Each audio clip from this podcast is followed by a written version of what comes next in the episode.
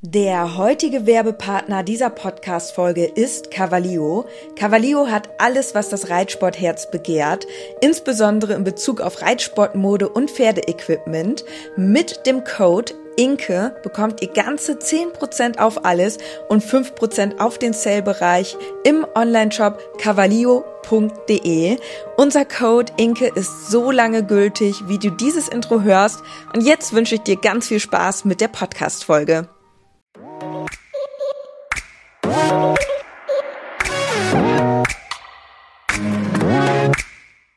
Gepflegter Reitsport, der Pferdepodcast.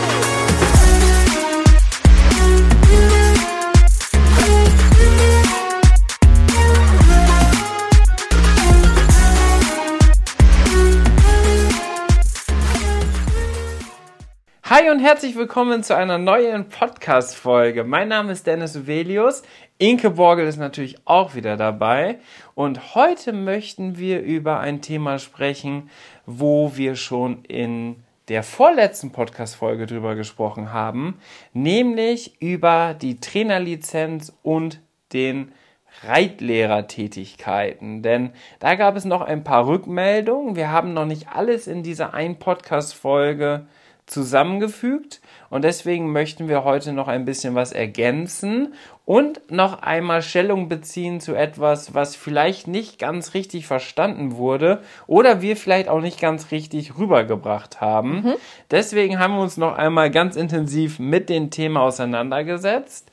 Wir haben ja über den Trainer C Leistungssport und Basissport gesprochen, den wir beide angestrebt haben, dem, den jetzt aber im Endeffekt nur ich machen werde, denn Inke kann ihn aufgrund der Anforderungen aktuell noch gar nicht machen, denn sie hat das dressurspezifische Reitabzeichen gemacht und es gibt aber noch keinen dressurspezifischen Trainerschein. Das ist eine ganz kurze Fassung. Für diejenigen, die das interessiert, sollten auf jeden Fall einmal die Folge von vor zwei Wochen sich anhören, denn da haben wir schon sehr, sehr viel rund um den Trainer C besprochen. Aber es gibt natürlich auch den Trainer B, den Trainer A. Wie das ganze Thema mit Versicherung aussieht, das wollen wir noch einmal erläutern. Und was ganz persönlich unsere Intention dahinter ist, warum wir das überhaupt machen wollen oder machen wollten. Und Inke, womit wollen wir eigentlich anfangen? Erstmal herzlich willkommen, ja. dass du auch da bist. Ich bin übrigens auch hier im Podcast. Ich weiß nicht, ob man es schon gemerkt hat. Wahrscheinlich eher nicht. Nein, also, ganz kurze Zusammenfassung. Ich habe mich ja dazu entschieden, auch den Trainer C jetzt nicht weiter zu verfolgen. Also ich könnte jetzt einfach mein Reitabzeichen im Springbereich noch nachmachen. Das würde alles gehen, wenn ich das wollen würde. Aber das Ding ist halt, dass ich für mich persönlich entschieden habe, dass das für mich gar nicht äh, der richtige Weg ist, weil ich überhaupt nicht ähm, im Springbereich ähm, tätig bin, beziehungsweise ich möchte auch auf gar keinen Fall irgendwann mal Unterricht in diesem Bereich geben, sondern ich interessiere mich ja wirklich ähm, ausschließlich oder vorrangig für die Dressur und da auch gerne in Kombination mit äh, klassischer Handarbeit zum Beispiel oder generell auch ähm, die klassische Dressurarbeit, wo ich persönlich für mich gesagt habe, okay, ich nutze jetzt lieber die Zeit nicht, um noch weiter das Springen zu lernen oder das irgendwie zu schaffen noch mit dem Springen, sondern wirklich, indem ich mich weiter fortbilde, ähm, zum Beispiel in der klassischen Handarbeit, um das nachher miteinander zu kombinieren. Weil mein persönlicher Anspruch oder den Weg, den ich verfolge, ist ähm, das moderne Dressurreiten, aber in Kombination ähm, mit klassischen Elementen und bin da im Moment total ähm, fasziniert und bilde mich dort weiter fort, lese sehr, sehr viel, auch zu den alten Reitmeistern und so. Und das, das bereitet mir gerade sehr viel Freude und bin da gerade bei, wirklich noch viel zu lernen und möchte jetzt einfach die Zeit auch nutzen, um hoffentlich noch ganz viel zu lernen. Und das Schöne ist natürlich jetzt aktuell, ähm, dass ich mir die Zeit auch dafür nehmen kann und darf, dadurch, dass ich durch Social Media ja für mich das Reiten auch ein bisschen mehr als nur ein Hobby geworden ist. Und da freue ich mich, dass ich mich darüber hinaus einfach sehr intensiv einfach mit der Reiterei jetzt weiter beschäftigen darf. Und das möchte ich einfach für mich nutzen und könnte mir halt durchaus vorstellen, später auch mal Unterricht zu geben. Zum jetzigen Zeitpunkt noch nicht, weil, wie gesagt, ich bin gerade einfach dabei, noch super viel zu lernen. Aber später könnte ich mir das durchaus vorstellen, weil ich, ähm, ja, ich glaube, ich habe das so ein bisschen ähm, vielleicht auch durch meine Familie im Blut. Meine Mutter ist Schulleiterin. und ich habe einfach Freude daran, auch ähm, ja, was zu erklären und auch darüber zu fachsimpeln, über ähm, bestimmte Themen. Das bereitet mir einfach Freude, deswegen kann ich mir das durchaus vorstellen. Aber wie gesagt, jetzt zum jetzigen Zeitpunkt bin ich gerade noch so voll im Prozess und lerne noch ganz viel. So, das nochmal kurz dazu, weil ich auch noch selber viel darüber nachgedacht habe. Hey Inke, willst du nicht doch den Trainer C machen und komm, das mit dem Springen schaffst du schon irgendwie. Ich muss sagen, ich gehe jetzt diesen Weg, dass ich wirklich Dressur und die klassische Dressurarbeit für mich fokussiere, mich da weiter fortbilde. Und da sind wir aber ja auch beim letzten Mal auf die Frage gestoßen, wann ist man denn Reitlehrer oder wer darf sich denn als Reitlehrer betiteln? Und da müssen wir jetzt einmal ganz klar sagen, der Reitlehrer an sich ist keine geschützte Berufsbezeichnung. Das heißt, jeder darf sich als Reitlehrer betiteln und auch die Reitlehrertätigkeit ausüben, ohne Qualifikation. Also das heißt, man braucht dafür auch nicht diese Trainer C-Lizenz. Und das ist nochmal ganz wichtig, weil da kam die Rückmeldung von der vorletzten Podcast-Folge, wie das denn ist, äh, ob man jetzt gar nicht überhaupt Unterricht erteilen darf, wenn man diesen Trainer nicht hat und auch keine Ausbildung hat, sondern vielleicht nur selbst schon erfolgreich äh, Turnierreiter ist. Und das ist ja im Endeffekt auch eine Qualifikation, dadurch, dass der Reitlehrer als Berufsbezeichnung nicht geschützt ist und dementsprechend auch nicht klar definiert ist, gibt es natürlich verschiedenste Qualifikationsmöglichkeiten. Das könnte man vielleicht so auch nochmal abgrenzen, weil da will ich jetzt ganz gerne eine Einordnung machen, weil die Rückfragen gekommen sind und da auch Unstimmigkeiten waren. Vielleicht können wir das ein bisschen so aufteilen, Inke. Wie sieht es im Amateurbereich aus und im Profibereich? Weil das sind ja auch nochmal zwei unterschiedliche mhm. Paar Schuhe. Und da wird dann mit Sicherheit vielen klar, was überhaupt damit gemeint ist. Jetzt haben wir einmal schon besprochen, was bedeutet Reitlehrer und Reitlehrerin überhaupt. Und ein ganz großer Punkt, wo es auch viele Rückfragen gibt, das würde ich jetzt einmal davor stellen, weil das baut genau dann darauf auf, was wir später noch im Podcast sagen möchten. Wie sieht das Ganze denn jetzt aus, wenn ich eine Trainerlizenz habe, ja oder nein, mit dem Versicherungsschutz? Denn das hatte ich ja in der letzten Podcast-Folge auch angesprochen, mhm. dass man teilweise sich dann vielleicht nicht richtig versichert hat oder das auch vielleicht gar nicht wusste und da, dazu gab es natürlich ganz speziell viele Rückfragen. Im Vorfeld müssen wir natürlich einmal sagen, dass wir keine Versicherungsmakler und auch keine Versicherungsexperten sind, sondern auch nur jetzt für diese Podcast-Folge recherchiert haben im Internet und auch aus persönlichen Erfahrungen berichten, aber das natürlich keine ja, äh, Angabe ist, wo wir jetzt irgendwie eine Versicherung äh, bevorzugen oder nicht, sondern ganz im Gegenteil, jeder muss natürlich selber gucken, wie das da möglich ist. Aber Inke hat was ganz Passendes herausgesucht, denn die FN hat vier Fallbeispiele genannt und ich glaube, darin können sich schon sehr viele dann wiederfinden und identifizieren. Genau, und vorab, das war ja auch eine Frage, die wir uns äh, selbst auch in der vorletzten Folge gestellt haben. Braucht man zwingend eine Lizenz, um sich versichern zu können?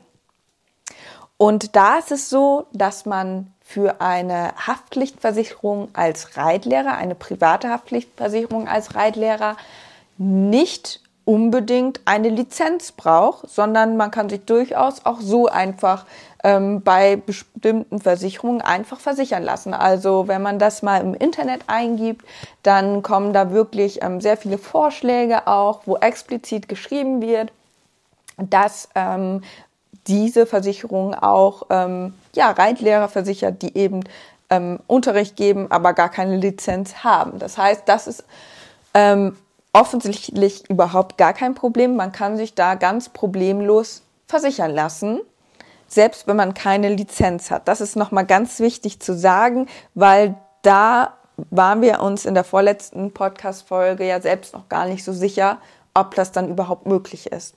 Und da habe ich jetzt auch noch mal weiter äh, recherchiert, was das genau bedeutet in den einzelnen Fällen. Und ich habe jetzt einmal vier Fallbeispiele mitgebracht, ähm, die, denke ich, alles ganz gut abdeckt, wo einmal auf den Versicherungsschutz eingegangen wird. Denn es gibt einmal diese Möglichkeit, sich mit einer privaten Reitlehrerhaftpflicht zu versichern, aber man kann ja zum Beispiel auch über den Verein oder über den Betrieb versichert sein. Und da gehe ich jetzt einmal kurz, das würde ich jetzt einmal kurz vorlesen, weil das ist sehr gut beschrieben, ist auch sehr kurz, deswegen ich lese es einfach mal vor. Also, Fall 1. Der Reitlehrer ist freiberuflich oder als Angestellter für ein oder mehrere Vereine tätig. In diesen Fällen wird seine Haftung durch die Sportbundversicherung der Vereine mit abgedeckt. Fall 2. Der Reitlehrer ist Angestellter eines gewerblichen Betriebes. In diesem Fall tritt die Betriebshaftpflichtversicherung ein. Fall 3. Der, Betrieb, äh, der Reitlehrer ist selbst Betriebsinhaber. Hier wird seine Haftung automatisch von ihm durch die Betriebshaftpflichtversicherung mit abgedeckt.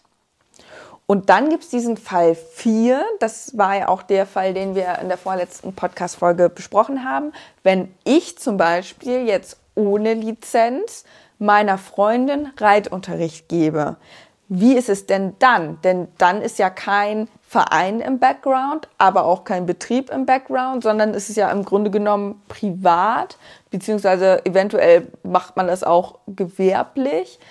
Ähm, aber wenn kein Verein und kein Betrieb im Hintergrund ist, dann ist es so, dass eine private Reitlehrerhaftpflichtversicherung abgeschlossen werden sollte. Das heißt, ähm, falls, jetzt was, falls jetzt im Reitunterricht etwas passieren sollte, dann kann ich als Reitlehrer dafür verantwortlich gemacht werden. Und da ist es tatsächlich so, dass man jetzt auch nicht irgendwie mit seinen Reitschülern oder in dem Fall zum Beispiel ich jetzt mit meiner Freundin so absprechen kann, ja, wenn jetzt was passiert, ähm, bin ich nicht verantwortlich, sondern du bist einfach so für dich geritten. Das geht im Grunde genommen nicht unbedingt so, dass man sich da privat so unter Freunden abspricht, denn tatsächlich ist es jetzt nicht so, dass der Reitschüler dich am Ende irgendwie verklagt oder sowas, falls was passieren sollte, sondern der Fall, meine Freundin fällt jetzt zum Beispiel vom Pferd, muss ins Krankenhaus und hat Behandlungskosten, vielleicht ähm, noch nach Untersuchung und so weiter. Und dann würde die Krankenkasse natürlich Nachfragen stellen und versuchen, diese Kosten, die da entstehen, ja, auf jemanden umzumodeln, entweder zum Beispiel auf die Haftpflicht des Pferdes oder dann eben, wenn eine Person mit Verantwortung anwesend war und Anweisungen gegeben hat, wird sie versuchen, diese Person dafür verantwortlich zu machen. In dem Fall dann zum Beispiel ich als jemand, der meiner Freundin Reitunterricht gegeben hat. Mhm. Oder halt, wenn ich privat oder wenn ich auch gewerblich als freier Reitlehrer unterwegs bin. Und ähm, das heißt nicht explizit irgendwie der Reitschüler muss sich verklagen oder sonst was, sondern das sind dann wirklich die Krankenkassen, die da hinterher sind. Und deswegen ist es auch super wichtig, dass man äh, sich da absichert. Ich meine, ich rede jetzt nicht davon, man gibt, weiß ich nicht, seiner Freundin mal ein, zwei Mal im Jahr Unterricht, sondern wenn man wirklich regelmäßig Unterricht macht, dann sollte man sich da Gedanken machen und dann wirklich auch schauen, dass man sich da absichert. Denn tatsächlich, ich habe es nachgeschaut, das ist jetzt auch nicht so teuer und dann ist man einfach auf der sicheren Seite. Und wie gesagt, man braucht nicht zwingend ähm, dafür diese Lizenz, sondern man kann sich da auch entsprechend so einfach bei äh, verschiedenen Versicherungsträgern versichern lassen. Da kann man sich dann einfach mal ausführlich beraten lassen. Wie gesagt, wir sind ja keine Versicherungsexperten. Aber ich finde es nochmal ganz wichtig, das zu sagen, dass da die Möglichkeit besteht und dass, wenn man äh, regelmäßig Unterricht gibt, dass man da auf jeden Fall sich auch absichern lassen sollte. Und die Versicherungen haben natürlich aber extra Personen angestellt, die genau diese Versicherungsfälle dann untersuchen. Und die versuchen natürlich jedes Schlupfloch zu finden. Also solange nichts passiert, ist alles in Ordnung. Wenn was passiert, dann kann es tatsächlich kritisch werden. Selbst wenn man auch in der Trainer-Schüler-Beziehung ganz eng steht, kann es da trotzdem zu Schwierigkeiten kommen. Ne? Genau. Und genau so hatten wir das ja auch ähm, am eigenen Beispiel schon mal, dass ich von Charlie runtergefallen bin und dann meine Krankenkasse von Inkes Tierhalterhaftpflichtversicherung, weil da ist der Fremdreiter mit abgesichert. Das ist da mit integriert. Muss nicht mit integriert sein, ist aber bei dir in deinem Fall so, mhm. dass darüber dann meine Krankenversicherung bezahlt wurde. Das heißt, die versuchen schon dann natürlich herauszufinden, okay, wer hat wirklich Schuld und macht man das Ganze jetzt ohne Trainerschein, dann sollte man natürlich auch den erhöhten Haftungsrisiko ähm, das auf jeden Fall mit im Blick haben. Bedeutet, man kann natürlich, es gibt verschiedene Qualifikationen, wie man sich als Reitlehrer positionieren kann, durch eigene Erfolge auf Turnieren, durch Turnier, äh, durch Trainerlizenzen und so weiter und so fort. Das haben wir ja alle schon besprochen. Trotz alledem versucht die Versicherung natürlich dementsprechend dann immer herauszufinden, okay, hat diese Person überhaupt die Sachkunde dafür, sowas zu machen? Und beispielsweise, es passiert jetzt was, dass jemand mit einem Pferd über einen Sprung auf S-Höhe reitet, aber man hat selber weder auf dem Niveau schon einmal geritten, noch eine Trainerlizenz, dann ist es natürlich schwierig, den Versicherungsvertreter zu erklären, warum man das jetzt gemacht hat. Und äh, das sind natürlich dann immer so ganz spezielle Einzelfallentscheidungen.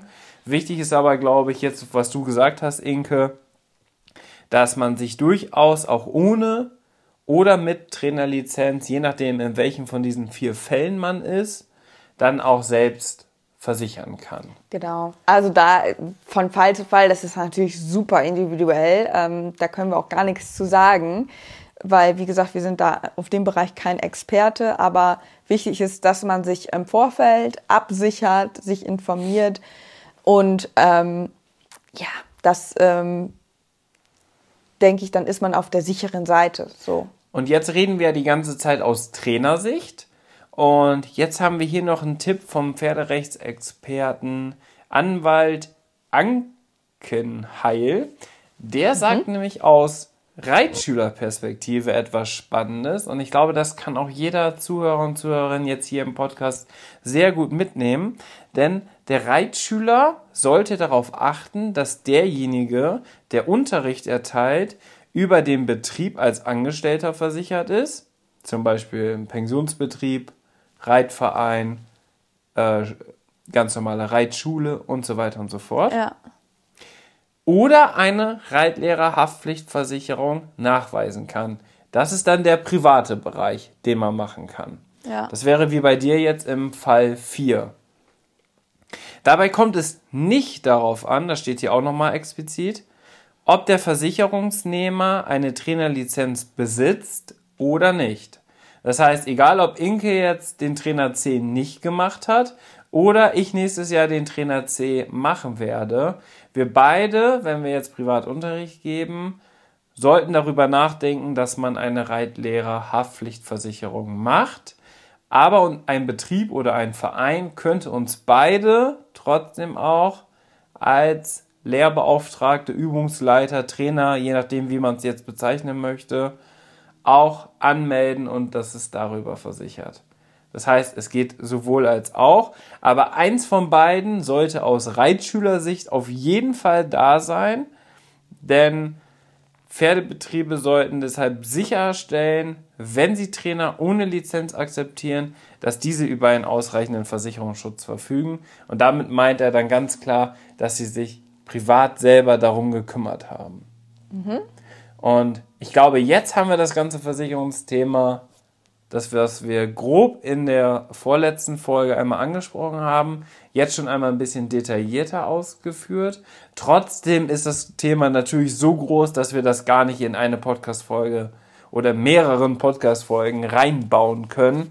Deswegen gibt es ja auch extra Anwaltskanzleien für Tierrecht. Die sind spezialisiert auf sowas.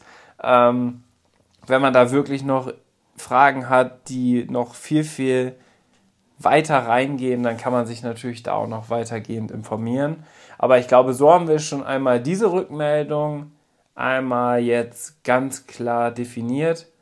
Braucht man einen Trainerschein oder eine Trainerlizenz? Ja oder nein? Also im Grunde genommen braucht man keine. Was ist denn der Vorteil darin, trotzdem eine zu haben? das ist natürlich eine sehr gute Frage. Es ist so, und das haben wir in der letzten Folge auch nicht ganz intensiv äh, durchgesprochen. Wer hat überhaupt die Möglichkeit, eine Trainerlizenz zu beantragen? Und die DOSB-Trainerlizenz, so nennt man das ja, das ist eine überprüfte Qualifikation ihres Besitzers und dokumentiert auch mhm. regelmäßige Fortbildung. Und das bedeutet, dass man auch nicht nur die Trainer oder die Trainerlizenz einmal abgeschlossen hat und dann gilt die für immer, sondern beim Trainer C ist es so, dass die nur vier Jahre gültig ist und danach muss man die wieder verlängern, die Lizenz und braucht da Fortbildungseinheiten. Das heißt, dort muss man sich auch während der Zeit weiter fortbilden, damit man die Trainerlizenz immer wieder auffrischen kann. Jetzt ist es so, das haben wir auch in der letzten Folge nicht besprochen oder ich glaube nicht explizit gesagt, wo aber auch Rückfragen kamen. Wie ist das denn, wenn man jetzt eine Pferdewirtausbildung hat oder einen Pferdewirtschaftsmeister gemacht hat? Dann ist es natürlich so, wenn man den Pferdewirt im Schwerpunkt Reiten gemacht hat oder ein Pferdewirtschaftsmeister, dann hat man natürlich auch die Möglichkeit, die Trainerlizenz ganz einfach zu beantragen. Braucht also auch keine, muss, genau, dann braucht man gar keine Prüfung. Braucht auch keine weiteren Prüfungen, weil Dadurch ist natürlich die Anforderung, die ein Trainer C braucht, schon auf jeden Fall abgedeckt. Denn von den Voraussetzungen her ist das Einfachste, was man machen kann, der Trainer C. Mhm. Und danach kommt erst die Ausbildung. Die Ausbildung, die geht ja über drei Jahre. Das ist ja auch eine staatlich anerkannte ja, du, Berufsausbildung. Das kann man im Grunde genommen ja gar nicht vergleichen. Genau, das kann man nicht vergleichen, aber darin enthalten ist natürlich auch die Trainer C-Lizenz. Die Trainer B und A-Lizenz, die bauen auf die Trainer C-Lizenz auf, sollte aber für jemanden, der eine Pferdewirt-Ausbildung gemacht hat, hat auch kein Problem sein. Da geht es auch ein bisschen darum, dass man bevor man den Trainer B zum Beispiel macht, erst ein Jahr Berufserfahrung nachweisen kann und so weiter und so fort. Das ist natürlich auch oft gegeben, wenn man das beruflich macht, als Pferdewirt zum Beispiel. Mhm.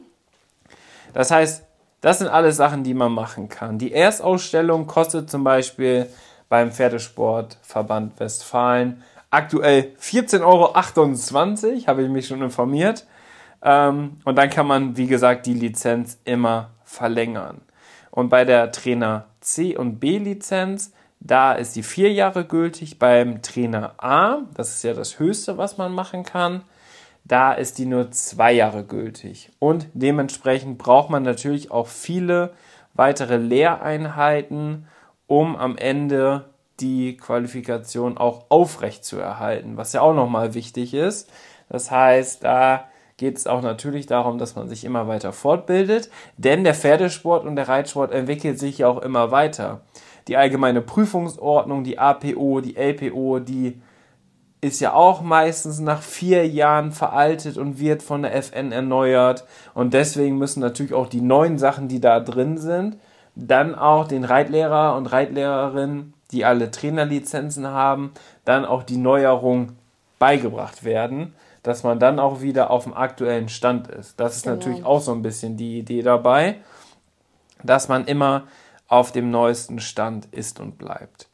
Aber jetzt geht es vielleicht noch einmal darum, da kam nämlich dann auch noch eine Rückmeldung. Wie sieht es denn aus? Wie qualifiziert muss man denn eigentlich sein jetzt, um Trainer zu sein? Ja, also warte, eins nach dem anderen. Also wir sollten, glaube ich, vielleicht einmal noch mal kurz sagen, Trainer C oder Trainerlizenz, was ist jetzt der Vorteil? Weil ich könnte jetzt ja auch ohne Lizenzunterricht geben. Ach so. Der Vorteil sehe ich jetzt in erster Linie, dass man damit werben kann.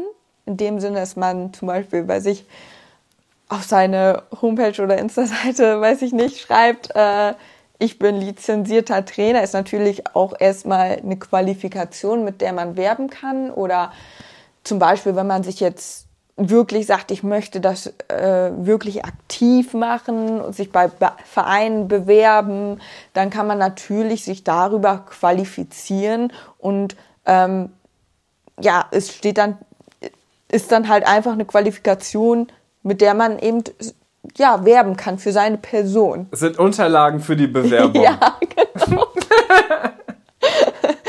Was so. aber natürlich auch Unterlagen für die Bewerbung sein kann, ist zum Beispiel das Reitabzeichen, ist zum Beispiel auch das goldene Reitabzeichen. Dann kommt es natürlich immer darauf an, was höher angesehen wird. Und ich glaube, ein goldenes Reitabzeichen wird natürlich höher angesehen als jetzt ein Trainer C. Ja, ne? das also, so, hallo, das goldenes ja Reitabzeichen ist ja wohl, what? Deswegen, das ist natürlich jetzt eine Möglichkeit, wie, und das ist auch ähm, bei der FN so beschrieben, das finde ich auch nochmal gut, weil ich habe ja vorhin gesagt, wir müssen das auch so ein bisschen im Profi- und Amateurbereich eingliedern. Im Profibereich ist es ja so, du hast einen Pferdewirt gemacht oder du hast einen Pferdewirtschaftsmeister oder hast Erfolge. Einen Betrieb, bist extrem erfolgreich, hast das goldene Reitabzeichen und so weiter und so fort, reitest auf MS-Niveau in verschiedenen Disziplinen und so weiter. Das sind ja alles extrem gute Qualifikationen, die in diesen professionelleren Bereich genau. reingehen. Und damit ist man natürlich auch extrem gut qualifiziert, Unterricht zu geben. Und dann auch egal in welcher Klasse. Sowohl in den unteren Klassen kann man das machen, wenn man da Lust drauf hat. Viele von denen, die aber sehr hoch selber reiten, geben ja auch oft dann sehr qualifizierten und hohen Unterricht. Das ist natürlich auch vielleicht ein Kostenfaktor, wie teuer der Reitlehrer oder die Reitlehrerin mhm. letztendlich ist. Aber das gibt es natürlich alles. Und das würde ich eher dann so in diesen professionellen oder semi-professionellen Bereich mit reinbringen. Mhm. Die Trainer C-Möglichkeit und darauf aufbauend B und A das ist so ein bisschen auch aus dem Amateurbereich entstanden. Das bedeutet, dass du auch ohne, dass du jetzt eine dreijährige Berufsausbildung hast, trotzdem die Möglichkeit bekommst, dein Wissen weiterzugeben und das auch lizenzieren lassen kannst in Form des Trainer Cs am Anfang. Das heißt, der Trainer C muss als allererstes sein. Man kann auch nicht direkt mit dem Trainer B oder Trainer A anfangen, wenn man das vorher noch nicht gemacht hat und auch keine Ausbildung gemacht hat. Mhm. Und das sehe ich dann eher in diesem Amateurbereich. Und dort geht es auch darum, weil da kam auch die Rückmeldung, ja, okay, dann kann jetzt jeder, der einen Trainerschein hat, äh, qualifizierten Unterricht geben bis in die höchste Klasse. Und das ist natürlich nicht der Fall. Sondern jetzt beim Trainer C, das ist ja auch klar definiert, geht es darum, dass man im Anfängerbereich, nenne ich das jetzt mal, Unterricht geben ja. kann. Das heißt, im Basissport im E- und A-Bereich und im Leistungssport im A- bis maximal L-Bereich. Mhm. Und da muss man natürlich selber, jetzt wie ich ganz persönlich, gucken, hey, ich reite selber jetzt bis A-Niveau im Springen und in der Dressur. Das heißt, ich würde ja niemals davon ausgehen und auch niemals von mir selber behaupten und sagen, ich könnte jetzt jemanden auf M- oder S-Niveau Unterricht geben. Ja, das ist natürlich. Ne? Also, das klar. ist im Endeffekt klar. Trotzdem gab es ja diese kritischen Rückmeldungen. Und deswegen möchte ich das gerne hier einmal klarstellen, weil es ist auf gar keinen Fall so, dass ich jetzt mit, auch wenn ich nächstes Jahr, weiß ja auch noch gar nicht, über, über, über, ob ich überhaupt ob ich überhaupt bestehe, äh, dass ich dann qualifizierter sei als jemand, der auf ganz hohem Niveau selber reitet. Ich glaube, ja. das, was polarisiert hat, ist gar nicht so, auf welchem Niveau oder was man jetzt explizit unterwegs ist, sondern eher, dass du halt selber erst vor sechs Jahren angefangen bist mit dem Reiten und jetzt quasi so ein Späteinsteiger bist und natürlich noch gar nicht so viel Erfahrung hast, wie zum Beispiel jemand, der wirklich schon von Kindesbeinen aufreitet und ich glaube, das ist so ein bisschen, ähm, ja, das hat vielleicht den einen oder anderen, ja, vielleicht so ein bisschen polarisiert, dass ähm, dir da diese Erfahrung noch nicht zugesprochen wird. Deswegen finde ich das nochmal ganz wichtig zu sagen, dass das halt eben auf diesen Anfänger-Amateurbereich äh, zu sehen ist. Aber an dieser Stelle möchte ich dir jetzt auch nochmal die Frage stellen, was ist denn überhaupt deine Motivation oder ja, Wieso hast du dich dazu entschieden, den Trainer C machen zu wollen? Warum strebst du das jetzt an? Hm, das ist eine gute Frage. Also dadurch, dass ich ja Späteinsteiger bin und mehr oder weniger ja auch Quereinsteiger in dem ganzen mhm. Bereich, ähm, habe ich ja alles ganz persönlich so miterlebt. Das heißt, wie ist das auch als Erwachsener, sich äh, wir erinnern uns zurück an die erste Podcast-Folge mit dem Titel Schnupperlizenz. Wie ist es als 23 oder 24-Jähriger ähm, eine Schnupperlizenz zu beantragen und dann auf dem WBO oder vielleicht ja LPO, weil du darfst das dann ja, LPO eine E-Dressur zu reiten. Und dann reitest du natürlich gegen viele Ponys, viele junge Reiter und Reiterinnen und fühlt sich da schon natürlich so ein bisschen als Außenseiter oder das ist schon eine, muss ich ganz ehrlich für mich persönlich sagen, war es eine sehr krasse ähm, Überwindung, überhaupt das zu machen. Ja. Weil man muss sich vorstellen, du reitest dann in einer Abteilung mit Reiter und Reiterinnen, die halb so alt sind oder vielleicht sogar noch jünger und natürlich ganz andere Voraussetzungen, ganz andere Bedingungen haben als du jetzt mit einer Reitbeteiligung in der E-Dressur. Ich bin 1,95 groß, das heißt, ich falle natürlich auch das war schon ein witziges Bild. noch extrem auf. Trotz alledem fanden die Richter und Richterinnen das immer sehr bemerkenswert und auch gut, dass ich sowas mache dass ich so spät auch angefangen habe. Also man hat ja oft auch so mündliche ähm, Bewertungen dann mhm. bekommen von den Richtern. Und die haben immer gefragt, wie lange du denn schon reitest und so weiter und so fort und fanden das dann immer cool, dass ich mich trotzdem überwinde, sowas zu machen. Deswegen weiß ich, wie hart das auch sein kann für Späteinsteiger, die dann vielleicht sogar die Turnierambitionen haben, sich aber nicht trauen. Genau. Und ich habe ja in den letzten Jahren... Oder auch Jahren generell an, anzufangen, weil ich glaube, viele denken so, oh, für mich ist so der Zug jetzt schon abgefahren. Da kriege ich auch so oft Nachrichten auf Instagram, boah, Inke, ich würde auch so gerne wieder anfangen. Oder viele, die auch früher mal geritten sind und jetzt irgendwie so denken, oh, ich habe den Zug verpasst, ich kann gar nicht mehr anfangen. Die sind doch mhm. alle schon meilenweit vor mir. Wie soll ich das alles wieder aufholen? Es ist doch peinlich, wenn ich jetzt anfange wieder zu reiten. Und dann schreibe ich zum Beispiel immer so, Boah, nee, ganz ehrlich, Dennis, der ist erst äh, mit, äh, wie alt warst du dann damals? 23, 23 24. Genau, so, angefangen. Ja. Und er konnte da noch gar nichts. So, und guck mal, ähm, das kannst du auch schaffen. So, und das finde ich dann immer so toll, weil man dann wirklich das so auch erzählen kann und das ja auch wirklich stimmt.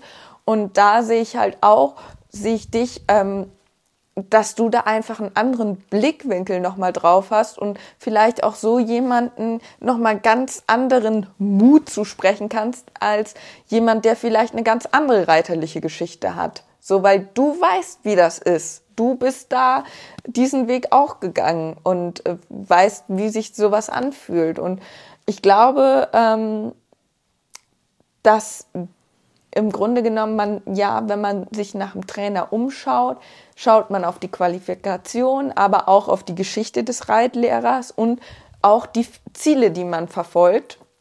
Und das wäre zum Beispiel jemanden, ein Reitschüler, der jetzt spät einsteigt oder generell einfach Mut braucht, um sich vielleicht selber auch wieder an was ranzuwagen. Da sehe ich dich als großen Motivator ähm, mit der Intention, solchen Reitschülern zum Beispiel zu helfen auf diesem Niveau, über das wir gerade gesprochen haben.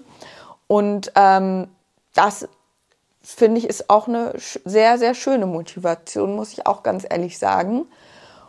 Und und dann gibt es natürlich auch Reitschüler und Reitschülerinnen, die jetzt vielleicht auf von A auf L-Niveau kommen möchten und dann sagen, hey, aber Dennis, der ist mir selber, ist der jetzt auch nur bis L-Dressur oder L-Springen geritten.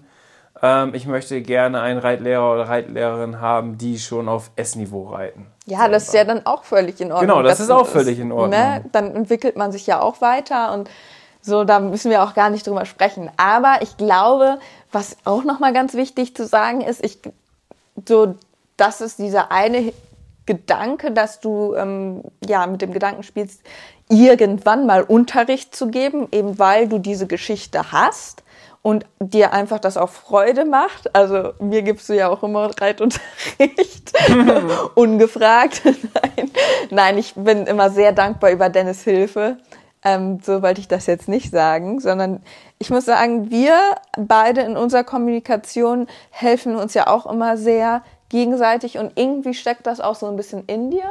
Aber deine Intention war jetzt gar nicht, glaube ich, dieses, oh, dann, wenn ich jetzt den Trainer C habe, dann gebe ich Unterricht äh, die ganze Zeit und starte da voll durch, sondern eigentlich war das ja nicht so richtig dein Ansporn, sondern eher, dass du dich persönlich jetzt noch weiterentwickelst, oder? Sehe ich das richtig? Im Endeffekt ist das erstmal nur für mich selbst. Also, dass ich selber weiter mich fortbilde, weil dadurch, dass ich jetzt ja erst die Chance bekommen habe, mit dem Pferdevirus infiziert zu werden, wo ich erwachsen bin mhm. und mich ja auch beruflich zum Beispiel schon in eine ganz andere Richtung orientiert habe. Ich kann mir gut vorstellen, dadurch, dass ich ja jetzt gemerkt habe, wie sehr der Reitsport und die Pferde meine große Leidenschaft und im Endeffekt jetzt auch meine Lebenseinstellung geworden sind, dass ich es auch für sehr wahrscheinlich halten würde, dass ich vielleicht das sogar beruflich gemacht hätte. Also eine Pferdewirtausbildung, ganz klassisch. Also früher halt.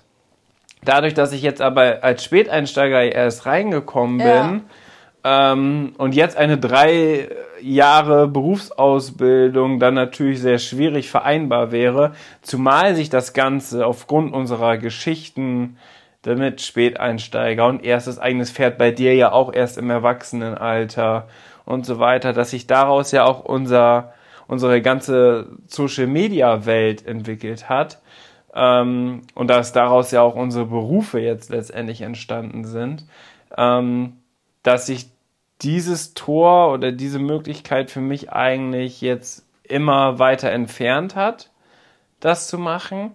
Aber ich ja aus dem Amateurbereich dann trotzdem die Möglichkeit habe, dann sowas wie eine Trainerlizenz zu machen. Genau. das heißt, das ist jetzt meine fast einzige Option, die ich überhaupt habe, viele Zuhörer und Zuhörerinnen, die vielleicht jetzt auch jünger sind hier im Podcast, haben ja noch alle Variationsmöglichkeiten. Die können ja sich noch für alles entscheiden, was so möglich ist. Klar kann ich jetzt auch noch mal so quasi eine gefühlte Umschulung machen und noch mal eine Ausbildung ähm, zum Pferdewirt. Aber das ist jetzt für mich gerade ganz persönlich in unserem aktuellen Leben die Möglichkeit, wo ich mich ganz persönlich weiterentwickeln kann. Und ich kann mir auf gar keinen Fall vorstellen, dass ich dann ab nächstes Jahr, wenn ich den Trainerschein bestehe und dann die Trainer C-Lizenz besitze, dass ich dann jeden Tag mehreren Leuten Unterricht gebe. Ganz im Gegenteil, sondern nur, dass ich mich selber auch einmal überprüfe, um zu wissen, bin ich qualifiziert genug, jemanden auf E, A, bis maximal L-Niveau Unterricht zu geben. Weil nur, dass ich das jetzt selber reite, heißt für mich ganz persönlich noch nicht, dass ich auch qualifiziert genug dafür bin. Weil der Trainer C oder das Ganze, was dazugehört, ist ja auch nicht nur, dass man eigenen Erfolg hat, sondern dass man das auch vermitteln kann, dass man sich, dass man die Reitlehre weiß mhm. und so weiter und so fort. Also da steckt ja auch ein ganz großer theoretischer Part noch hinter, dass man erklären kann, Warum macht das Pferd jetzt? Welche Lösungsansätze gibt es? Und so weiter und so fort. Und da verlasse ich mich ganz persönlich nicht darauf, dass ich jetzt selber L-Dressur und L-Spring reite, sondern da möchte ich jetzt wirklich nur mich persönlich weiterentwickeln, um dann mit ruhigem Gewissen zu sagen, ich kann jemanden anleiten, der in einer A-Dressur oder im A-Springen starten möchte. Ja, und ich denke, es ist dabei, wie du ja schon sagst, auch dieses persönliche Interesse, sich aber generell auch für sich selbst einfach sich weiterzubilden, weil du wirst ja auch weiterhin dadurch jetzt sehr viel lernen, ne? Weil nicht nur, dass du äh, lernst, das zu vermitteln, sondern du lernst ja dann in dem Sinne auch noch mal mehr über die Reitlehre. Und das ist ja auch nur und, ein Zwischenziel. Genau, und das ist ja auch so, also man muss auch ganz ehrlich dazu sagen, du hast jetzt gar nicht so die Intention, so, oh, dann werde ich Reitlehrer, sondern ähm, das ist eher jetzt diese du hast die Chance jetzt, das hatte sich so angeboten, dass du das mitmachst und du hast halt jetzt eben auch Ludo, dem, ähm, mit dem du das super machen kannst, weil der perfekt dafür ist. Der ist fit und äh, ja, das bietet sich gerade einfach total toll an. Du hast jetzt gerade auch Zeit dafür. Das heißt, du bist jetzt einfach auch in der Lebensphase, wo du das gerade gut umsetzen kannst. Und ähm, deswegen ist jetzt diese Entscheidung, dass du das gerne machen möchtest, dass du das gerne versuchen möchtest. Aber das bedeutet jetzt nicht, äh, dass du jetzt vorhast, äh, danach, äh, weiß ich nicht, Vollzeit-Reitlehrer. Ja, genau. Das wurde, glaube ich, so ein bisschen fehlinterpretiert. Ähm, die, dieser Gedanke dadurch, durch deine Geschichte, dass du durchaus später mal irgendwie Unterricht gibst, ist auf jeden Fall da. Sonst würde man das Ganze sicherlich auch nicht äh, machen. Aber in erster Linie ist trotzdem erstmal diese persönliche Entwicklung und dass man das gerade gut machen kann, dass man das gut vereinbaren kann. Und ähm, das ist doch im Grunde genommen, äh, ja, finde ich das richtig toll, dass du dich da jetzt weiterentwickeln möchtest. Ähm, und dazulernen möchtest, das ist ja eigentlich immer etwas sehr, sehr Gutes ich glaube, es ist nur einfach so ein bisschen negativ aufgestoßen bei einigen, weil ähm, du halt eben noch nicht so eine mega lange Erfahrung hast wie manch anderer zum Beispiel. Und das ist halt dein Weg. Du bist halt spät angefangen. So. Und das ist jetzt vielleicht auch so eine Hürde, die du wieder gehen musst, wie damals, als du das erste Mal in eine E-Dressur reingeritten bist. Da haben vielleicht auch der ein oder andere erstmal so gedacht, okay, aber du hast gesagt, du willst es für dich machen, für dich. Und ja, das war ja schon immer so, ne? Und hast es durchgezogen. Und das ist einfach nicht leicht, im Reitsport so spät anzufangen, weil ja, da viele einfach dann in dem Alter schon viel, viel weiter sind. Und ich kenne auch selber, ich kenne auch den Gedanken, oh, das schaffe ich nie wieder, das aufzuholen. Oder ja, und das ist so, hoffen wir einfach auch, dass wir da einfach ähm, ja, vielen Leuten, die vielleicht auch erst später die Möglichkeit haben, den Reitsport auszuüben, weil es ist halt ein sehr zeitintensives und auch kostenintensives Hobby, was halt eben nicht jedes Kind, jeder Jugendlicher machen kann. Und man hat oft ja auch erst im Erwachsenenalter die Möglichkeit, sowas auszuüben. Ne? Ja, und, diese, diese Rückmeldung oder dass jemand einem das vielleicht nicht zutraut oder nicht gönnt oder so, das haben wir ja geführt in den letzten Jahren immer wieder erlebt. Das fing ja an eigentlich mit Charlie, wo wir Charlie gekauft haben. Erst war es das super Pferd, dann haben alle gesagt, ja, mit Charlie erreichst du nie das was. Das ist, glaube ich, grundsätzlich Das ist ganz Reitsport. normal im Reitsport. Das haben wir jetzt ja über die letzten Jahre so miterlebt. Nur ich würde mir ganz persönlich wünschen, weil im Endeffekt, Inke, ist es doch eigentlich so, dass wir so ziemlich alle das gleiche Ziel verfolgen. Am Ende ist der Reitsport keine Mannschaftssportart, wo man in der Mannschaft agiert und man kämpft für einen anderen mit und so weiter. Außer man reitet jetzt Mannschaftsdressur. Trotz alledem ist es ja eher so eine Einzelsportart. Jeder versucht so für sich selbst so das Bestmögliche rauszuholen. Fühlt sich vielleicht dann aber auch angegriffen, wenn man von anderen sowas hört und von anderen sowas hört. Aber ich habe immer darauf geachtet, oder wir auch generell, dass wir eher in erster Linie auf uns selbst schauen und gucken mit den Möglichkeiten, die wir haben, das Bestmögliche rauszuholen und sich dann die Tipps und Tricks von erfahrenen Reitern und so weiter einzuholen, um sich selber weiterzuentwickeln. Und das haben wir ja schon immer so gemacht. Diejenigen, die den Podcast schon über mehrere Jahre jetzt verfolgen, wissen ja, wie sich das Ganze bei uns entwickelt hat. Und umso schlimmer oder schade finde ich das dann, dass doch im Reitsport dann immer, weil das ja so ein extrem emotionales Thema ist, dass man dann auch immer so, dass viel gegenseitig kritisiert wird, obwohl ja eigentlich alle so das Ziel ja. verfolgen, die Faszination Pferd, den Reitsport gut zu repräsentieren, auch gegenüber dem Mainstream, weil der Reitsport ist eine kleine Nische, ist aus tierschutzrechtlichen Angelegenheiten immer auch schon super kritisch gesehen bei allen anderen Menschen und dann ist es oft so, dass Reiter und Reiterinnen sich gegenseitig kritisieren und da noch so ein bisschen, da noch so ein bisschen äh, Pulver reingießen, damit das noch schlimmer wird geführt. Und das finde ich echt irgendwie richtig, richtig traurig und schade, dass das im Reitsport doch so weit vertreten ist. Aber ich glaube, das hängt ein bisschen damit zusammen, weil es dieses emotionale Thema ist, weil man mit einem Lebewesen zusammenarbeitet, weil jeder ein bisschen so seine eigenen Ziele und seine eigene Philosophie genau, verfolgt. Ja. Aber solange das meiner Meinung nach tierschutzkonform ist, hat doch jede Richtung, die man einschlägt, seine Daseinsberechtigung. Und ich bin immer ein ganz großer Freund davon, dass man das toleriert, dass man das akzeptiert. Aber in der Vergangenheit wurden wir ja auch oft schon für irgendwas, was wir machen, angegriffen und trotzdem sind wir immer damit so umgegangen, haben gesagt, hey, wir machen das aus bestem Wissen und Gewissen und wir wollen niemanden angreifen und wir sind auch immer bereit dazu, mit anderen Meinungen zu debattieren und zu diskutieren. Und dann finde ich es auch immer schade, dass oft hinterm Rücken was gesagt wird und dann ein das nicht persönlich gesagt wird. Und wir sind aber, was sowas angeht, extrem offen. Ihr könnt uns immer bei Instagram schreiben. Meinetwegen tausche ich auch meine Telefonnummer aus. Dann kann man auch sich persönlich mal treffen und über irgendwas diskutieren.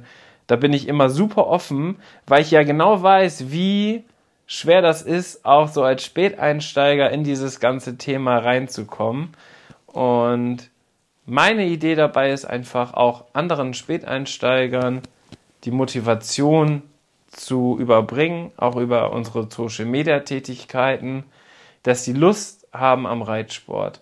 Und wenn eine Person mir nur schreibt, hey, durch dich äh, bin ich auch angefangen, ich habe mir eine weiße Reithose geholt und reite jetzt mein erstes Turnier, ich hoffe, es funktioniert und solche Nachrichten habe ich in der Vergangenheit schon bekommen, dann motiviert mich das persönlich extrem.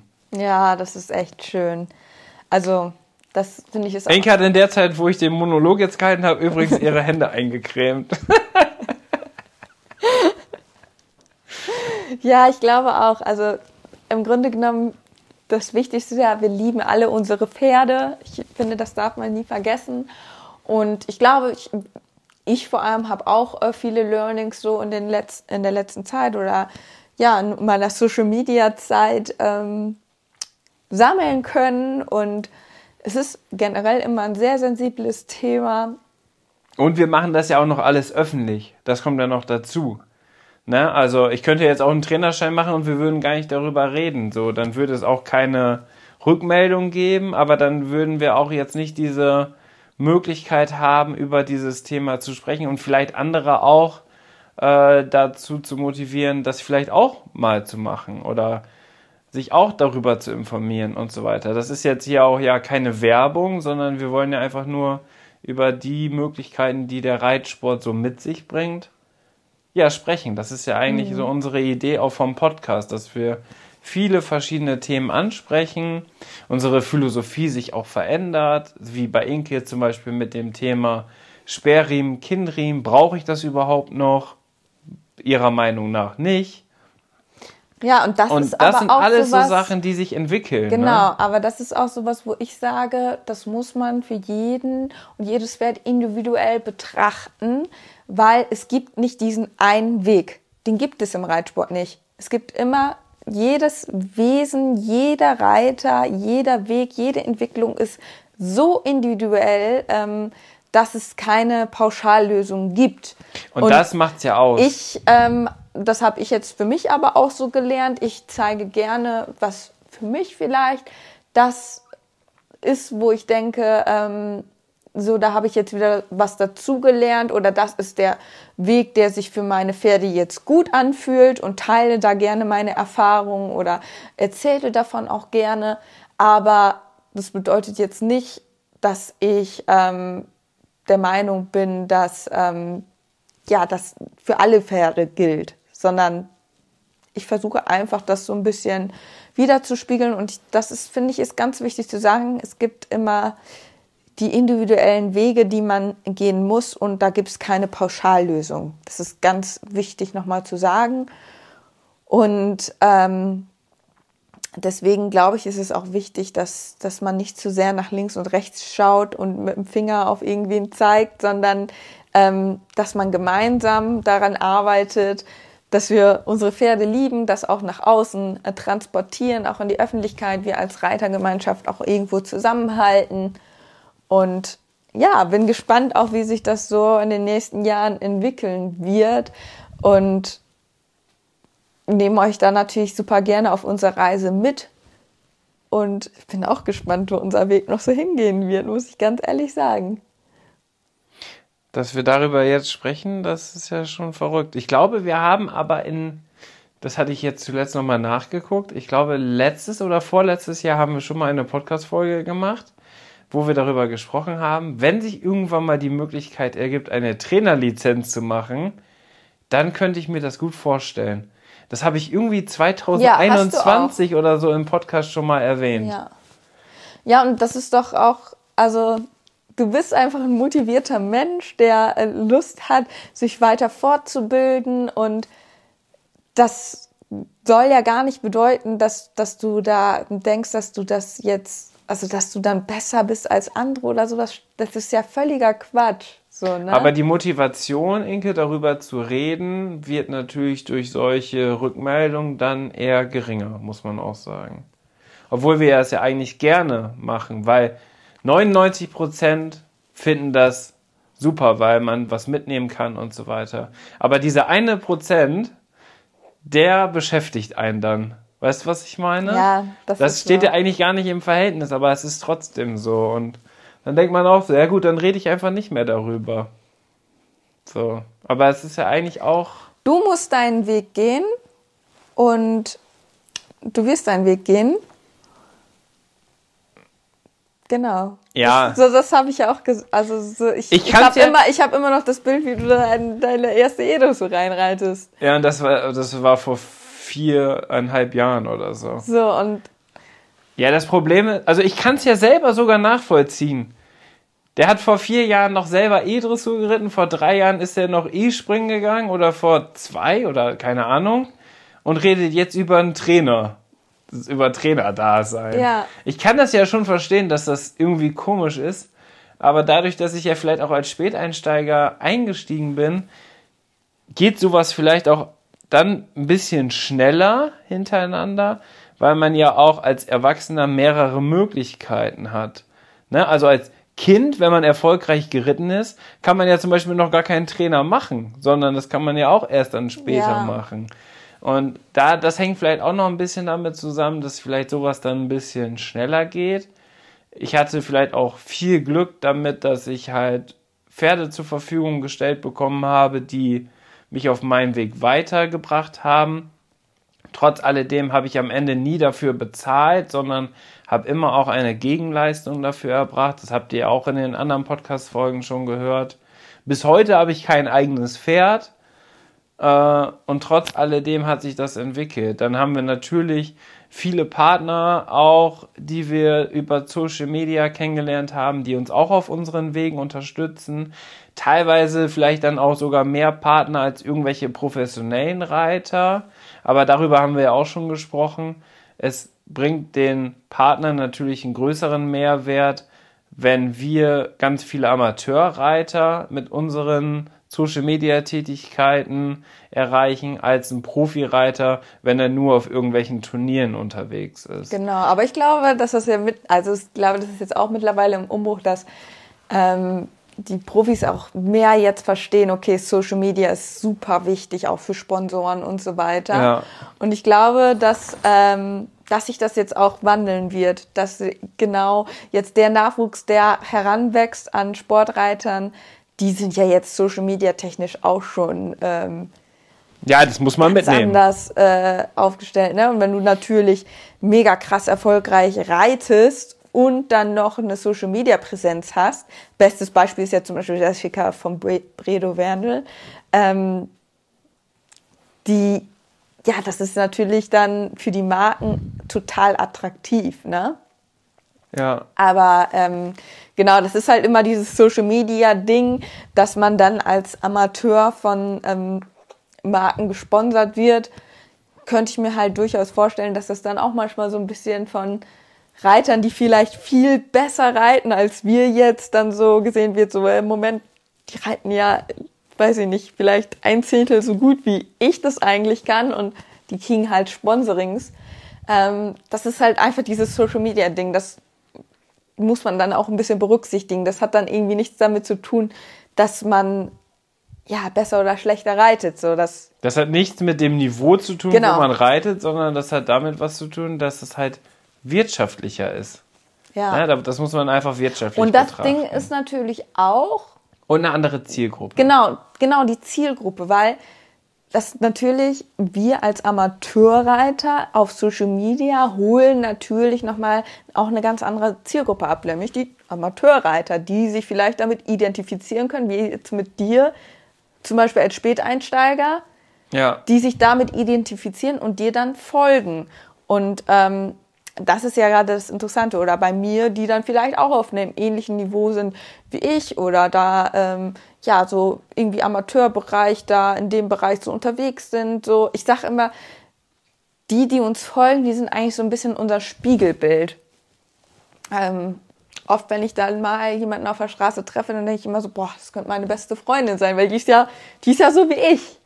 So, ähm, und Bei den Profis ist es eher, dass du dann ein Idol oder ein Vorbild genau, hast. das sind dann wirklich Vorbilder wie Jessica, ist ja mein absolutes Vorbild, die man natürlich dann auch anhimmelt und ja, wo man auch wahnsinnig natürlich von lernen kann. Also, ne, ich liebe es, natürlich denen dann auch auf Insta oder Social Media zu folgen und ich finde es ganz toll, wenn die auch viel zeigen und das wird ja jetzt zum Glück auch mehr. Das finde ich auch so cool. Also ich glaube, bislang war es immer so, oh, wir zeigen gar nicht so viel in die Außenwelt, ne? So ja, der Reitsport wird immer transparenter. da, aber das kommt jetzt immer mehr. Ähm, und da, das ist äh, toll, dass, dass man dadurch Social Media zum Beispiel auch die Möglichkeit hat, dann ja auch ähm, noch was zu lernen. Das finde ich richtig cool. Deswegen hoffe ich, dass das, dass das auch jetzt an diejenigen, die ähm, ja, die jetzt sportlich äh, viel besser noch unterwegs sind, ähm, das vielleicht auch noch für sich erkennen, dass Social Media echt eine richtig coole Sache ist. Und auch da gibt es keinen kein Zeitpunkt, wo es zu spät ist. Ja. Ne? Also das kannst Schnapp du, das, äh, das kannst du Smartphone. wirklich noch, äh, mit 65 kannst du dir, kannst du noch eine, eine Social Media Ja, Präsenz voll. Guck mal, aufbauen. äh, Christoph Hess zum Beispiel. Christoph Hess ist der krasseste Reitsport-Influencer von allen. ja, es Ja, ist so. der macht halt einfach gut. Der macht halt einfach gut. Der hat die Expertise und bringt die jetzt über Social Media nach außen und erreicht damit extrem viele Leute. Und ja, das ist ein absoluter Content-Tipp. Also schaut mal bei Christoph Hess, Trainer, vorbei. Mega. Der macht immer so Kurzreels und gibt dann Tipps und da kann man echt so viel lernen. Finde ich richtig toll, dass er auf diese Art und Weise ähm, ja, sein Wissen teilt. Da kann man sogar auch Fragen hinschicken. Also absoluter Content-Tipp. Ähm, das ist ja im Grunde genommen, ist ja jetzt auch eine gute Pointe zu diesem Trainer-Ding, weil das ist ja auch für die FN der Ausbildungsbotschafter. Und ja, das ist echt cool, dass der auch Social Media macht. Deswegen schaut da mal vorbei. Und auch er hat ja gesagt, wo wir bei dem Creator-Event waren, wo du mit Fiabesco geritten bist, da haben wir uns ja auch vorgestellt. Und da hat er ja dann auch gehört, was ich mache und dass ich ja auch erst so spät angefangen bin und so weiter und so fort. Und da hat er auch gesagt, hey, das ist richtig cool. Als Mann, Späteinsteiger, wie cool ist das denn? zieh unbedingt durch, mach weiter. Und sowas motiviert einen natürlich auch extrem, wenn man das dann auch nochmal mitbekommt. Und auch von den anderen, die da waren, die haben dann auch gesagt, boah, du reitest schon, du reitest schon bis L-Dressur und L-Springen? Wie, du hast doch erst vor kurzem angefangen. Ja, das, das ist dann ja die andere super- Seite. Ne? Ja, aber, wir waren jetzt aber die ganze Zeit so negativ, so von wegen, was, du reitest doch erst so und so lange, aber es gibt natürlich auch die positiven Stimmen und das ist ja das Schöne und ich hoffe, das macht auch anderen Mut einfach, wenn Genau. man sowas hört. Also es soll jetzt gar nicht so sein, also es soll eher wirklich Mut machen, oder? Ja, also von meiner Seite aus auf jeden Fall. Und natürlich werde ich auch weitermachen. Und ich bin halt nur jetzt an einem Zeitpunkt oder an einem Punkt gekommen, wo es für mich extrem wichtig ist, falls jemand irgendwas falsch versteht oder irgendwas nicht gut findet, dass ich auch sehr gerne persönlich dann angesprochen werden kann. Und Ja, darüber gesprochen werden kann. Weil am Ende reden wir oder zeigen wir ja so viel auf Social Media und auch hier im Podcast und YouTube, TikTok, Instagram und so weiter und so fort. Und natürlich ist, können wir damit nie jeden glücklich machen mit dem, was wir machen. Es gibt immer welche, die sind dagegen. Es gibt immer den größten Teil, der findet das gut. Trotz alledem bin ich immer da super offen und motiviert, auch in Austausch zu treten. Dann Ja, kann man und mich man kann- gerne auch persönlich mal ansprechen, weil wenn man dann persönlich mal was äh, besprochen hat, dann hat man vielleicht auch nochmal einen Ja, ganz dann hat anderen man ja, Blick. genau, dann hat man ja nochmal eine andere Perspektive und ich finde es auch gut, äh, manchmal über Sachen zu diskutieren oder auch zu hinterfragen. Daran erwachsen wir ja auch. Ich habe ja auch in letzter Zeit viel gelernt, ähm, wie man mit gewissen Themen vielleicht auch umgehen sollte. Und deswegen finde ich den Austausch immer sehr positiv, egal ob es auch Kritik ist ähm, oder vielleicht auch Zuspruch. Ähm, das, das bringt einen ja in dem Sinne voran. Und ich finde einfach, der Austausch ist immer ganz wichtig und dass man da gemeinsam spricht und gerne auch mal in die Diskussion geht. Und genau, das finde ich jetzt nochmal wichtig zu sagen. Aber wir wollen jetzt die Podcast-Folge mit etwas sehr Positiven abschließen. Deswegen würde ich sagen, das war jetzt irgendwie so ein bisschen emotionaler, ein bisschen ernster alles, weil ich glaube, dass du dich da vielleicht auch so ein bisschen getroffen gefühlt hast, weil ich, ich kann das so gut verstehen. Du hast immer, man hat einfach so als Querspäteinsteiger immer schon so viel Gegenwind erfahren und ähm, Ja, und ich wurde jetzt in dem Fall wurde ich halt persönlich ange, angesprochen, dass Dritte etwas kritisieren wollen. So, und das, äh, weißt du, also über, über mehrere Ecken sozusagen. Und das finde ich natürlich gut, wenn man was kritisieren möchte. Aber dann kann man ja auch den direkten Weg nehmen, weil dann wäre es noch viel leichter. Dann könnte man das eher verstehen. Woran ist ja, wo ist jetzt die Kritik? Liegt das daran, weil wir das in der Podcast-Folge vielleicht falsch rübergebracht haben? Oder weil wir was Wichtiges weggelassen haben und so weiter? Und deswegen haben wir ja diese Folge auch aufgenommen, um nochmal das Ganze abzurunden, dass wir auch wirklich alles mit drin haben, dass das wirklich auch alles genau. Könnt korrekt ist, was wir gesagt haben. Wenn wir jetzt was vergessen haben, noch Fragen offen sind oder ihr generell noch irgendwie Anregungen habt oder einfach auch eure Meinung schreiben wollt, dann äh, schreibt gerne Dennis auf Instagram ähm, dennis.velius Unterstrich. unterstrich. Oder wenn ihr kein Instagram habt, weil da kam auch Rückmeldung, dann könnt ihr mir auch eine E-Mail schreiben. Dennis at schnucks, wie mein Hund, C-H-N-U-X, minus media.de. Ja. Und da, also es ist irgendwie schwer jetzt eine Überleitung zu finden, aber Aber wir haben einen Partner in dieser Podcast-Folge. Genau. Nämlich Fundis Reitsport. Das ist ja unser Partner im Podcast. Und der Code in Leobo, der gilt weiterhin. Auch für alle Podcast-Hörer und Hörerinnen. Dort könnt ihr bestellen. Fürs gesamte Sortiment gibt es 10% Rabatt und im Sale-Bereich sogar nochmal 5%. Das heißt, im Warenkorb einfach in Leobo eingeben und automatisch wird das von jedem Produkt, was im Warenkorb ist, abgezogen. Also eine richtig coole Möglichkeit, von den neuen Kollektionen über Turnierkleidung bis hin zu Stallbedarf, irgendwelche Deckenhalter oder Spielzeug im Stall äh, Salz, Lecksteine und so weiter. Es gibt ja bei Fundis Reitsport wirklich alles, was man benötigt. Also auch viele Basics, die man ja auch immer gerne nochmal bestellt. Und da könnt ihr jetzt mit dem Code in Leobo sparen. Und parallel dazu habt ihr ja die Möglichkeit, an unserem wöchentlichen Podcast-Gewinnspiel teilzunehmen. Dort verlosen wir immer etwas aus Inkes Pferdekeller. In der letzten Woche war es eine Schockemühle Sportschabracke plus Fliegenmütze, Fliegenhaube, wie haben wir das noch genannt? Fliegenmütze. Und dieses Mal wollen wir natürlich auch wieder was verlosen. Allerdings, Inke, gab es die Rückmeldung, dass einige immer unseren Podcast zeitversetzt hören und deswegen gar nicht mitbekommen haben, dass wir überhaupt dieses Gewinnspiel gemacht haben. Deswegen würde ich sagen, dass wir ab dieser Woche das ein bisschen verlängern. Das heißt, die Teilnahmebedingungen verlängern sich auf zwei Wochen. Also Teilnahmebedingungen bleiben gleich, aber die Dauer verlängert sich dann auf zwei Wochen. Und in zwei Wochen werden wir dann das heutige Podcast-Gewinnspiel wieder auslosen. Und Inke wird euch jetzt verraten, was es diese Woche dann zu gewinnen gibt. Und in der letzten Woche hast du auch soeben die Gewinnerin oder den Gewinner ausgelost von dem Gewinnspiel. Genau, also von letzter Woche hat Mrs. Melly 99 gewonnen. Bitte melde dich einmal bei Dennis. Hat sie sich auf Insta angeschrieben oder? Genau, also genau. die Teilnahmebedingungen sind ja wie folgt. Wenn ihr unseren Code, das ist eine Win-Win-Win-Situation sozusagen, wenn ihr unseren Code in Leobo bei Fundis Reitsport eingibt, dann schickt ihr mir einfach bei Instagram oder auch per E-Mail unter dennis.schnucks-media.de eine Bestellbestätigung, also einfach einen Screenshot, dass ihr unseren Code benutzt habt und damit nehmt ihr direkt teil. Also ihr braucht nichts abonnieren und so weiter und so fort. Könnt natürlich unseren Podcast abonnieren und auch bewerten, aber ist nicht zwingend notwendig. Ähm, so nehmt ihr aber teil und seid dann im Lostopf. Warum machen wir das hier im Podcast und gar nicht auf Instagram?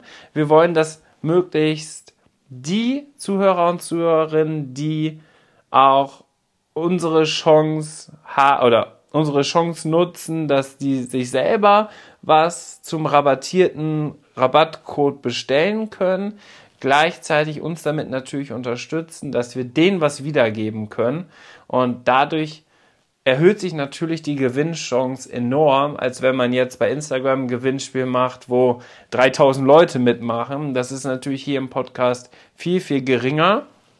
Gleichzeitig sagen wir das ja auch immer ganz am Ende der Podcast-Folge. Inke, komischerweise immer ungefähr bei einer Stunde fünf ja, also das reden wir wirklich, darüber. Ihr seid die Hörer, die bis zum Ende durchgehalten haben. Und ich finde, ihr habt das dann auch wirklich verdient. Und also, Inke hat zum Beispiel auf Instagram noch nie über das Podcast-Gewinnspiel gesprochen. Nee.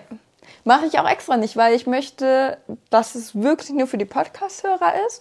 Und wie gesagt, ich finde es auch richtig cool, weil ich kann so, wir hatten das ja auch mal angesprochen mit der Nachhaltigkeits-Podcast-Folge, dass ich so ein bisschen gucken will, wie ich quasi die Sachen aus meinen Kooperationen recyceln kann ähm, und da war ja mal die Idee, das irgendwie weiter zu verkaufen, aber ja, ist halt auch irgendwie immer alles doof, finde ich, wenn das aus Kooperationen kommt. Deswegen ist halt der Gedanke da, das dann an euch zu verlosen, weil ihr seid treue Podcast-Hörer.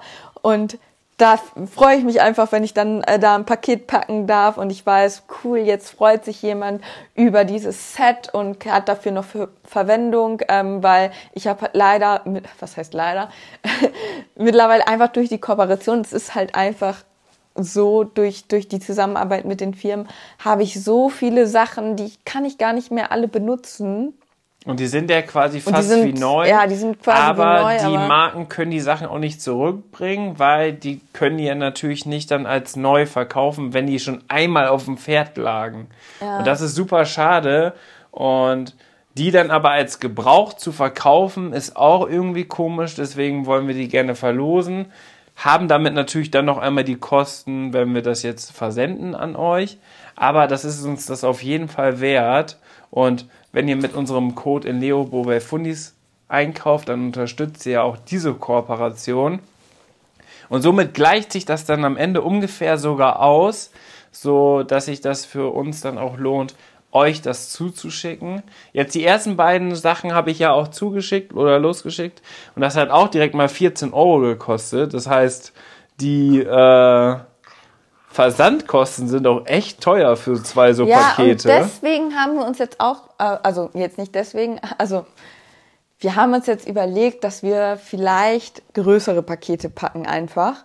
Weil wir, der Pferdekeller, der ist so voll, Leute. Ich glaube, wir könnten das hier noch 100 Jahre machen. Ja. Aber damit wir da unten auch wieder Platz kriegen und wir nicht jedes Schabreckchen quasi einzeln verschicken, haben wir uns gedacht, packen wir jetzt einfach mehr in den Lostopf Genau. und schicken einfach noch größere Pakete raus. Genau, deswegen haben wir das auch verlängert jetzt auf zwei Wochen, aber dann gibt es immer ein Überraschungspaket. Man kann noch, wenn man möchte, eher dazu schreiben, ob man lieber Spring oder Dressur möchte. Und dann machen wir ein Überraschungspaket fertig mit den beliebtesten Marken. Also ein Pferdeoutfit wird immer mit dabei sein und noch ein paar weitere Überraschungen. Oh, ich habe mega die Idee. Die Leute können ja dann auch dazu schreiben, wenn sie gewonnen haben, dann können sie ja so ein paar Infos zu sich schreiben, vielleicht auch zum Pferd, was sie so machen mit dem Pferd und so, und dass wir das dann so ein bisschen darauf anpassen können. Genau, ja. Das, Oh, das ich, ist ich, mega, mega cool. Dann können wir mal so ein individuelles Überraschungspaket packen. Das heißt, für jeden, der dann jetzt auch mitmacht, ist was dabei, egal in welcher Disziplin ihr aktiv seid, egal ob ihr ein Pony oder ein Großpferd habt, ob ihr Turnierreiter seid oder nicht Turnierreiter, es spielt alles keine Rolle. Und damit holen wir eigentlich dann jeden ab. Und jeder kriegt wirklich sein individuelles Überraschungspaket. Oh, das finde ich richtig cool. Ja, also. wir müssen jetzt, habe ich gerade schon verkündet, Mrs. Melly, 99, hat gewonnen. Hast du, Du ge- darfst- was hat sie gewonnen? Das ähm, Ehe Stockholm-Set. Ganz genau. Das bekommst du. Oh, da musste Inke, muss ich ganz ehrlich Ja, dazu sagen, das fiel mir nicht so leicht. das fiel Set Inke nicht so ganz leicht, weil das ist eines ihrer Lieblingssets gewesen. Ja. Aber es liegt jetzt bereit zum Versand und Mrs. Melly, du hast das große Glück, dass du das. Du bekommst einer meiner. Lieblingssets. Ähm, genau, und das nächste Gewinnspiel, das würde dann zwei Wochen laufen und dann dementsprechend aber auch ein bisschen größer ausfallen. Das Gewinnspiel läuft dann bis zum 15.04. und dann werden wir hier am 16.04., das ist dann der Sonntag in zwei Wochen, werden wir dann den Gewinner hier am Ende der Podcast-Folge wieder bekannt geben. Super. Ich glaube, wir haben alles gesagt. Wir sind ungefähr, glaube ich, genauso lang gewesen wie die letzten zwei Podcast-Folgen. Aber ihr wünscht euch das ja. Äh, teilweise werden wir ja beim wieder Boxen ausmisten gehört, auf dem Weg zur Arbeit, auf dem Weg zurück. Für die meisten ist ungefähr so eine Stunde Podcast auch perfekt, weil viele haben komischerweise eine halbe Stunde Anreisezeit. Das heißt, oft hören uns die Leute auf dem Hinweg die Hälfte des Podcasts, in der Hälfte ist ungefähr eine kurze Pause Ja. und dann die zweite Hälfte auf dem Rückweg. Egal ob vom Stall oder von der Arbeit und so weiter. Das macht uns natürlich auch immer riesig Spaß.